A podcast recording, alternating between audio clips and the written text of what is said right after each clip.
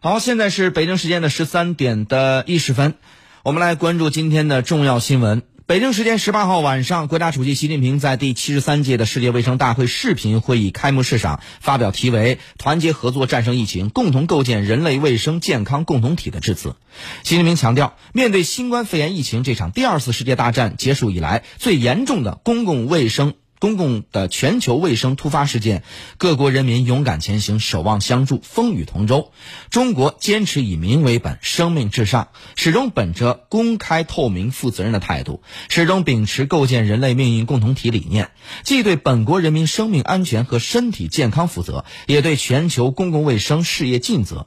习近平指出，现在疫情还在蔓延，防控仍需努力，要全力搞好疫情防控，发挥世卫组织领导作用，加大对非洲国家支持，加强全球公共卫生治理，恢复经济社会发展，加强国际合作。习近平宣布，中国为推动全球抗疫合作的五大举措，呼吁各国呃携手携起手来，共同构建人类卫生健康共同体。走进今天的。非常观点，非常观点。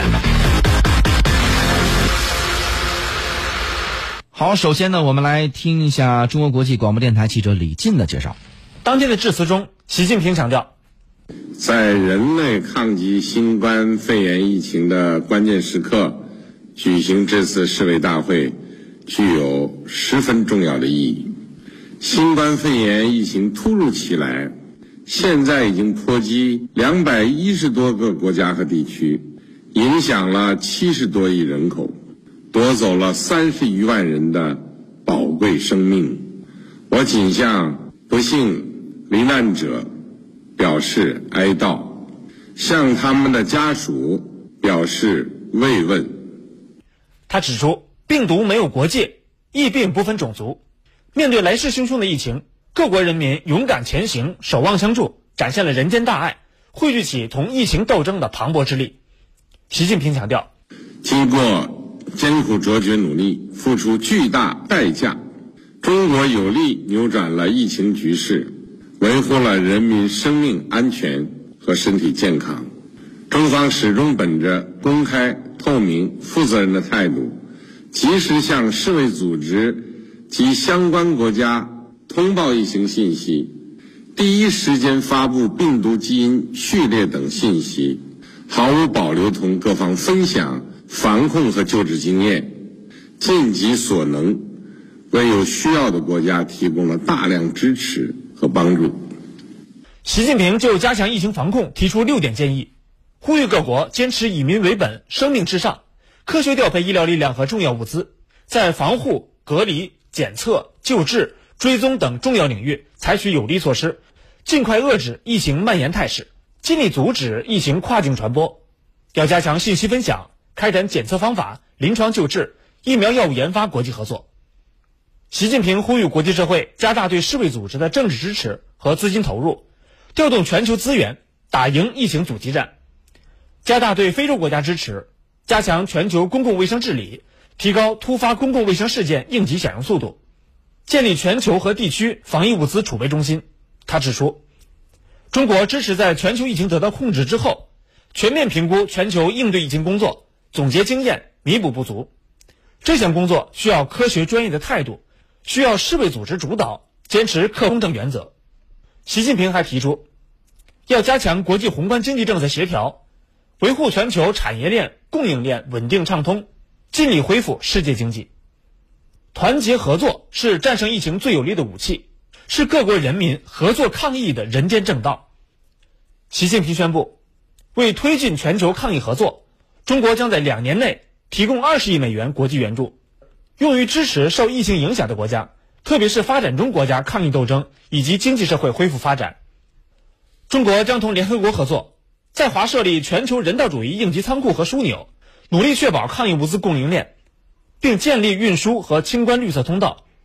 中国将建立三十个中非对口医院合作机制，加快建设非洲疾控中心总部，助力非洲提升疾病防控能力。中国新冠疫苗研发完成并投入使用后，将作为全球公共产品，为实现疫苗在发展中国家的可及性和可担负性做出中国贡献。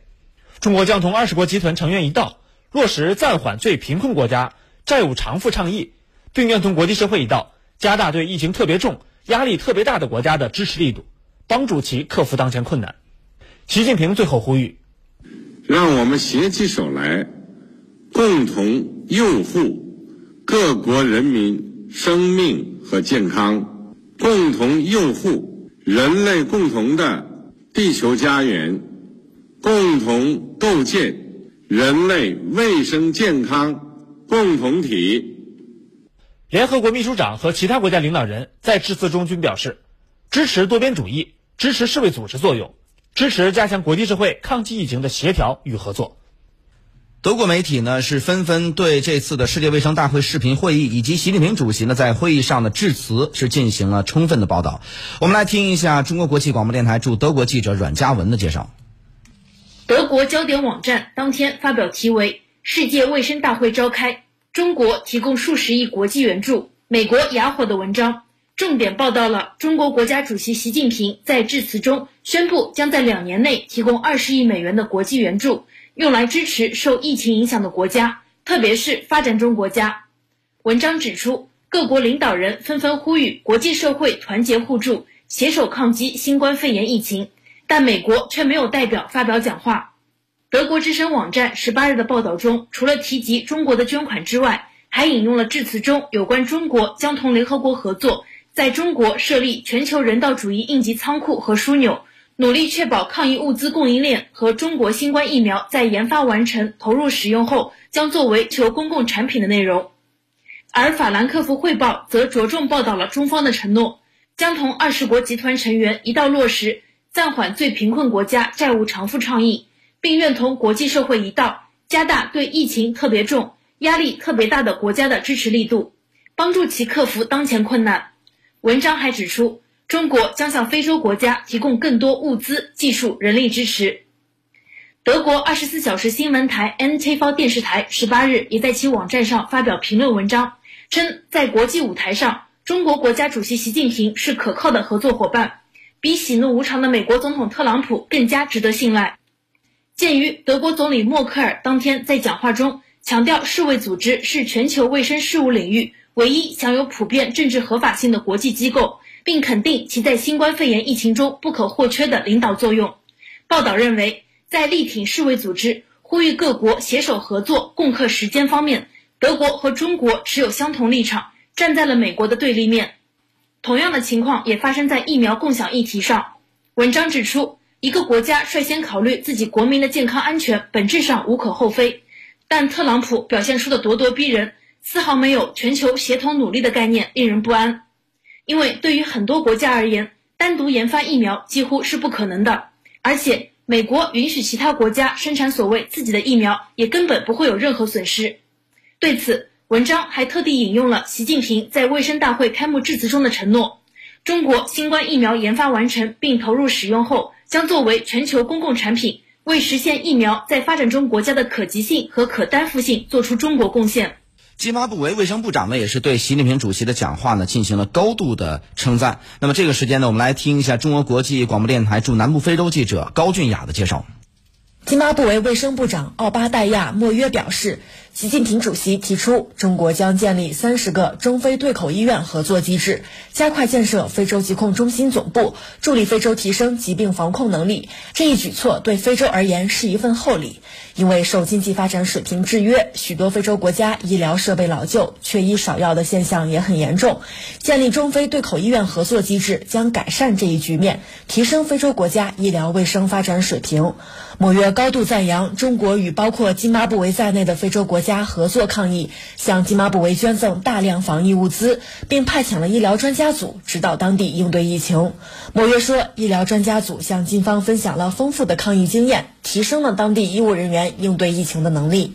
另外，我们关注到呢，埃及的媒体呢也对习近平主席的讲话进行了高度的关注。那么这方面呢，我们来听一下中国国际广播电台驻埃及记者刘素云的介绍。埃及金字塔报门户网站和七日报网站分别发布文章，通过援引习近平主席致辞中关于中国将在两年内提供二十亿美元国际援助等内容，客观报道了中国为支持全球抗疫工作、维护世界公共卫生安全所做出的努力。埃及消息报网站发表题为《中国强调全球合作共抗疫情》的文章，详细全面地介绍了习主席关于全球疫情防控的六点建议。埃及金字塔报英文网站以中国在世卫组织大会上宣布提供二十亿美元援助抗击病毒为题进行报道，同时配发了习近平主席发表致辞的图片。报道引用了习近平主席致辞的主要内容，包括中国及时分享疫情和病毒信息、分享防控和救治经验、支持和帮助有需要的国家等表述。